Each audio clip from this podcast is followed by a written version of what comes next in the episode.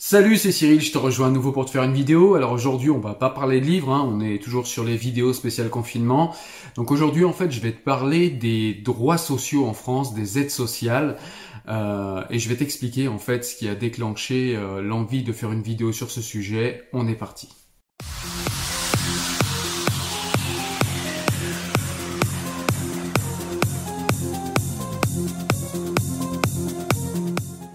Alors face à cette euh, à ce confinement et puis à cette pandémie euh, inédite, euh, en tout cas au moins pour notre siècle qu'on vit en ce moment tous ensemble, tous chacun chez nous confinés, mais tous ensemble parce que bah, déjà il y a les réseaux sociaux, les médias, et puis parce qu'on est tous ensemble dans la même galère, même si certains sont plus dans la galère que d'autres, etc. Donc je voulais parler, comme je vous l'ai dit, des aides sociales. Alors, a euh, le gouvernement Macron en fait a décidé de d'accorder beaucoup d'aides aux entreprises pour faire. Euh, alors, ils ont appelé ça euh, un plan de relance de la machine économique, ce qui est ce qui est le cas. Hein. Et, personne ne conteste ces aides parce que sinon ça, ça va être des milliers d'entreprises qui vont qui vont fermer boutique et donc potentiellement énormément de chômage et donc énormément de pauvreté. Donc je pense que alors je suis pas économiste et, et je vais pas commencer à dire ou à débattre s'il fallait faire plus, s'il fallait faire mieux, etc. Tout simplement, c'est bien qu'il y ait un plan de relance, c'est bien qu'il y ait une aide aux entreprises, c'est bien qu'il y ait une aide pour les artisans, c'est bien qu'on aide et que le gouvernement Macron ait décidé d'apporter euh, son soutien aux entreprises françaises pour qu'elles ne tombent pas toutes comme des mouches. Donc ça c'est plutôt une bonne chose.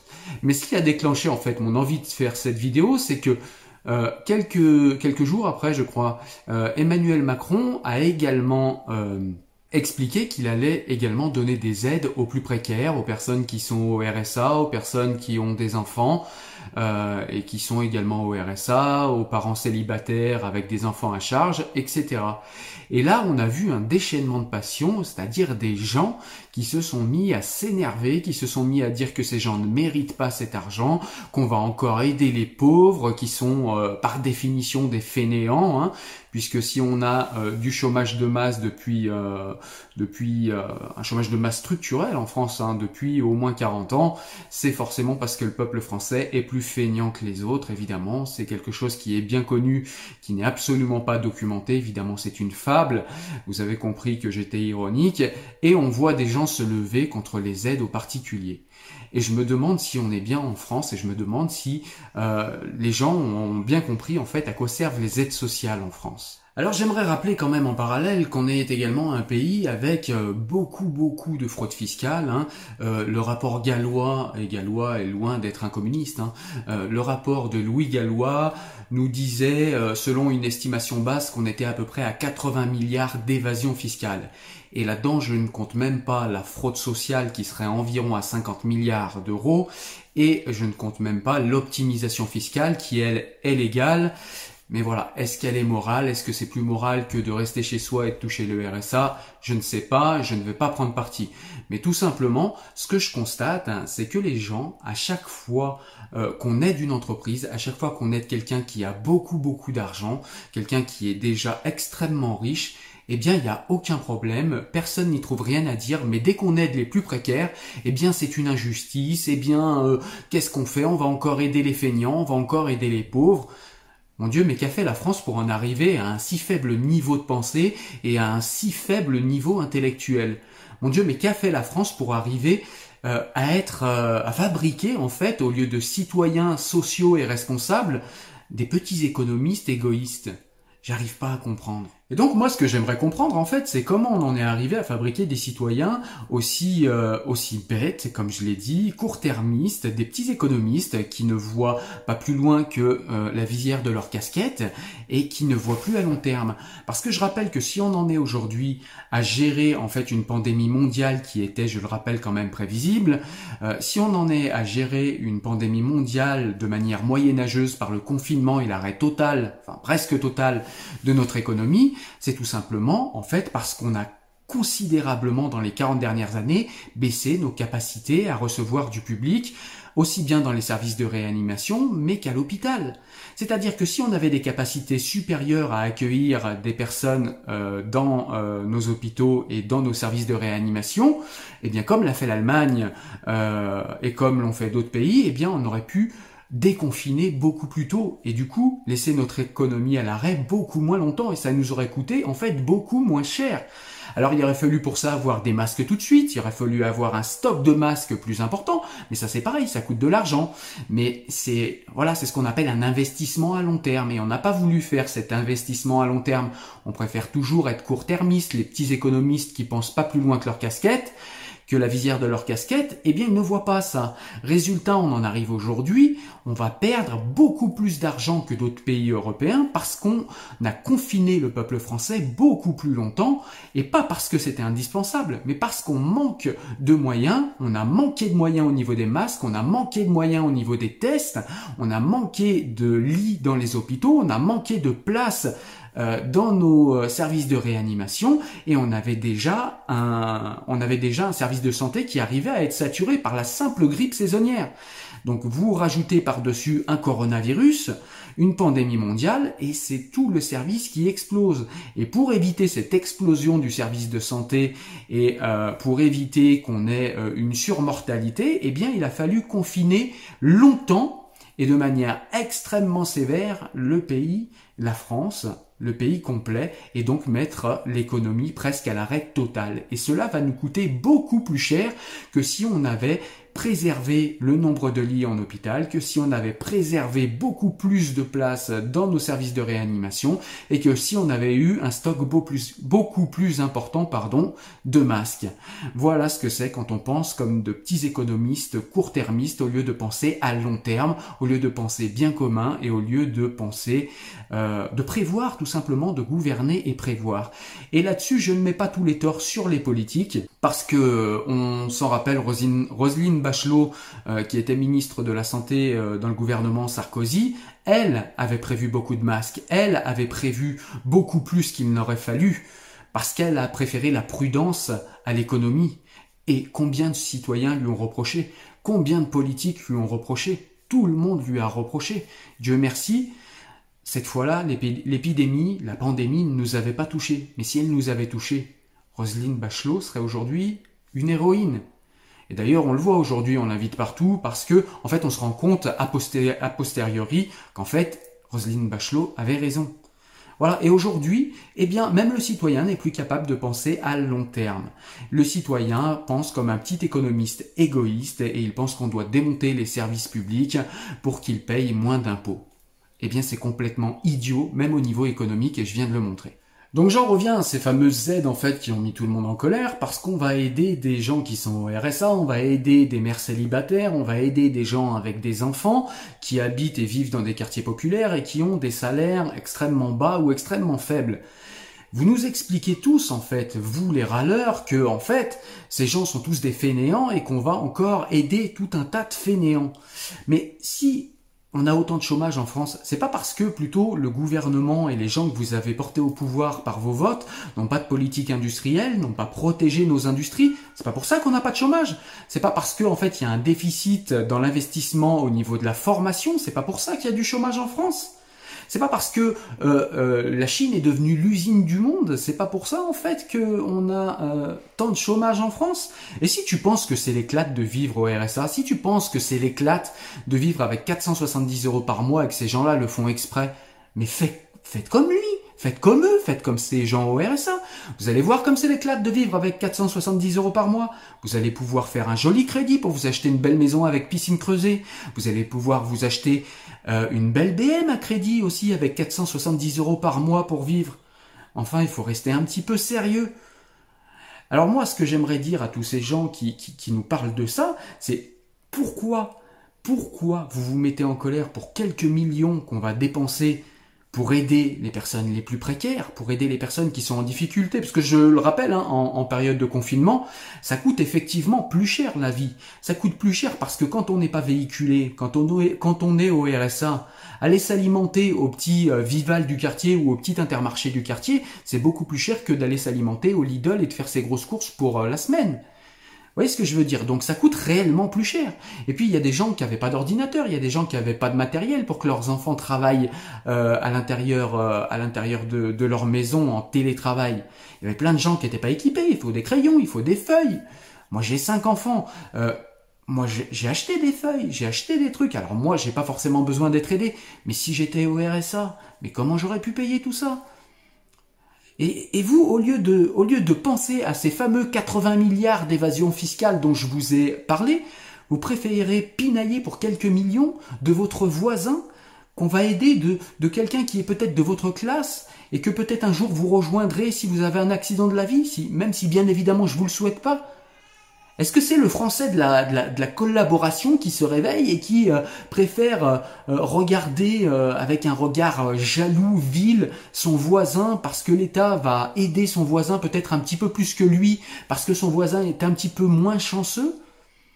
Est-ce que c'est cette France-là qui se réveille, cette France qui préfère s'en prendre aux faibles, qui préfère par jalousie et par fainéantise intellectuelle s'en prendre à son voisin plutôt que essayez d'aller voir dans les comptes, essayez d'aller regarder le budget de la France et essayez d'aller voir où sont les problèmes. Essayez d'aller voir que par exemple dans le budget de l'hôpital, on a 35% qui va à l'administration hospitalière plutôt qu'au véritable service de soins. Il y a peut-être quelque chose à regarder ici. Comme je vous le répète, 80 milliards d'évasion fiscale. C'est-à-dire des gens qui, ont, qui sont déjà euh, millionnaires et pour certains milliardaires, qui fraudent le fisc et qui fraudent la loi. Le gars au RSA, lui, il fraude personne, il fraude pas la loi. Il paye l'impôt. Vous allez me dire, ouais, mais il a pas d'impôt. Mais bien sûr que si, tout le monde paye les impôts. Les impôts indirects, la TVA, c'est pas de l'impôt. Tout le monde paye des impôts. Mais la fraude fiscale à 80 milliards, ça, ça gêne personne. Alors, est-ce que vous êtes vraiment euh, devenus de petits économistes euh, qui rêvent d'être riches et qui, dans un espèce de syndrome du larbin, défend euh, les plus riches parce que vous aimeriez tellement être à leur place et que on vous a fait croire que c'était eux qui apportaient qui apportaient tout à la société et que sans eux on n'était rien?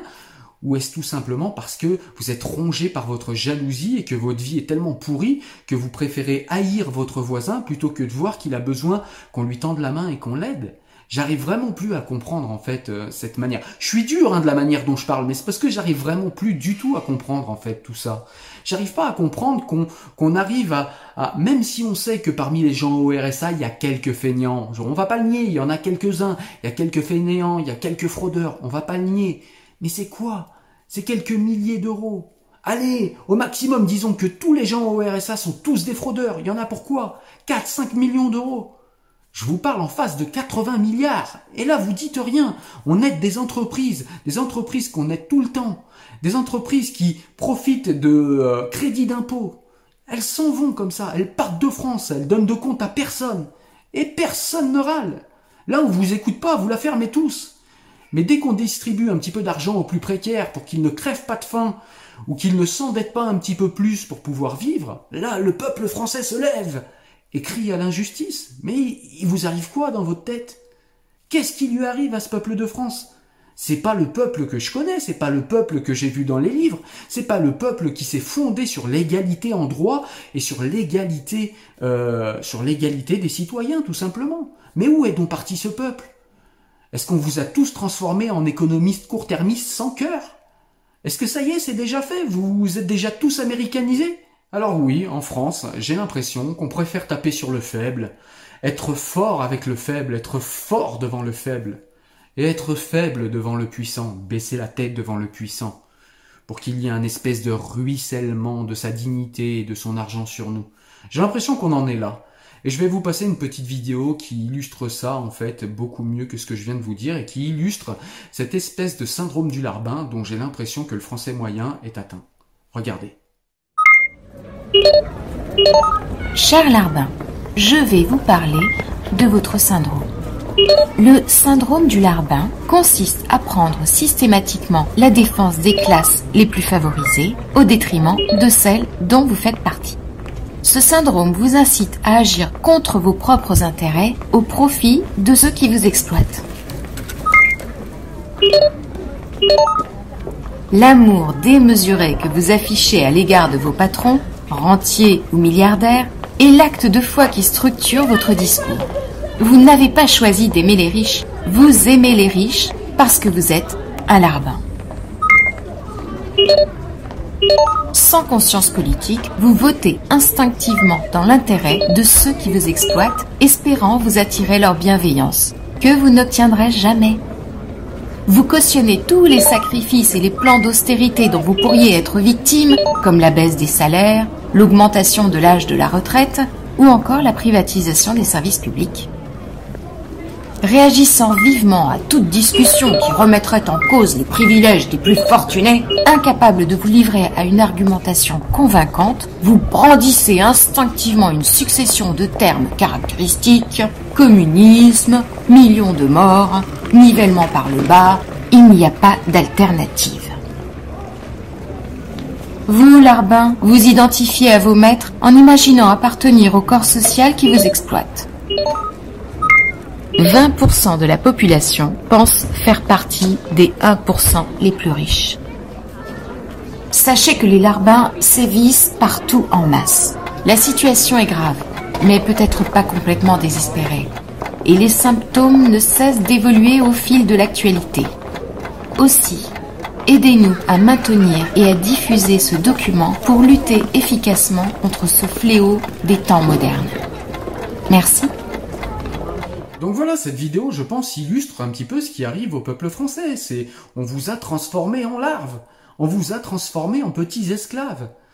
Sinon, j'arrive pas à comprendre. Et pourtant, vous le savez, si vous me suivez depuis longtemps, que ce soit sur les réseaux sociaux ou que ce soit sur ma chaîne YouTube, vous le savez, je suis pas le genre de personne à, prôner euh, l'aide à tout va. Je suis plutôt quelqu'un qui prône la responsabilité. Moi-même, j'ai été placé en foyer de 7 à 17 ans. J'ai été émancipé à 17 ans parce que je travaillais et j'étais responsable.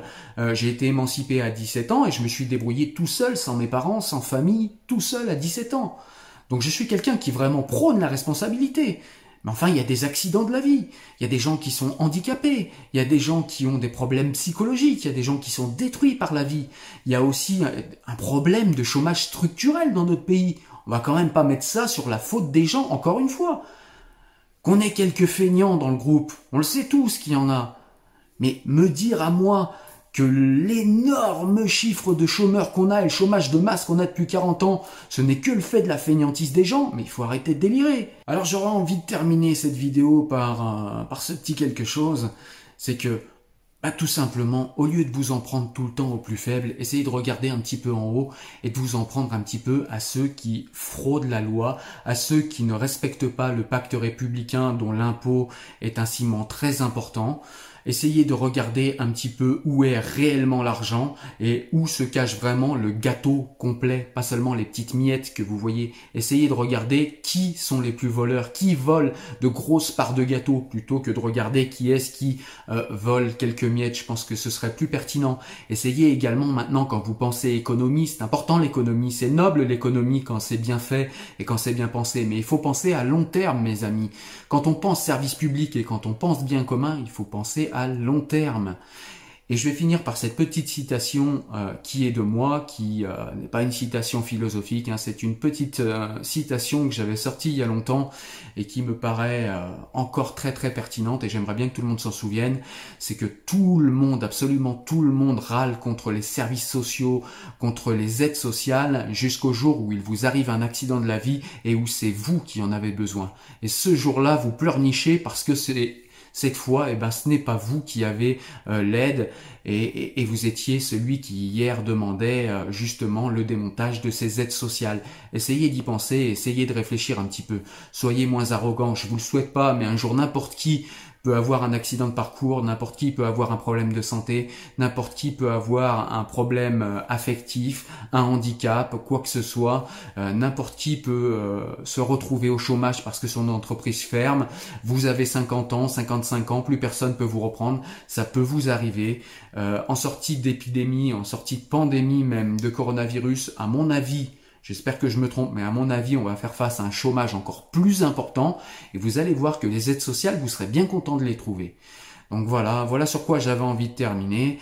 Et si euh, vous pensez qu'on a un problème au niveau du budget français, si vous pensez qu'il y a un rééquilibrage à faire, eh bien arrêtez de penser qu'il faut détruire les services publics parce que je vous l'ai démontré avec l'hôpital, démonter les services publics sur le long terme, eh bien en fait ça finit toujours par nous coûter beaucoup plus cher.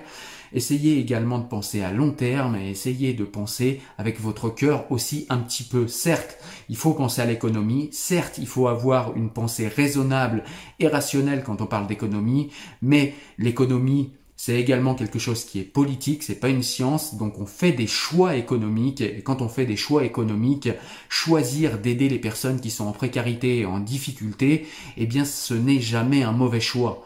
Par contre, choisir de regarder où sont les vrais voleurs et choisir de regarder qui nous détrousse, ce n'est également jamais un mauvais choix. Et je pense que c'est plutôt dans ce sens-là qu'il faut regarder. Voilà mes amis, et eh ben écoutez, on termine encore une de ces vidéos spéciales confinement. Euh, j'espère qu'on va bientôt reprendre euh, le chemin normal des vidéos où je vous parle de livres. J'ai bientôt terminé un livre dont je vous parlerai, je pense, dans la prochaine vidéo. Je vous dis en tout cas à très bientôt. Je vous donne rendez-vous sur le podcast, sur le site, sur les réseaux sociaux, comme d'habitude. N'hésitez pas à me payer un café ou à me donner un petit pourboire euh, sur Tipeee si vous pensez que je le mérite. Moi je vous dis à bientôt, portez-vous bien. Restez chez vous, il reste plus longtemps. Allez, à bientôt. Ciao.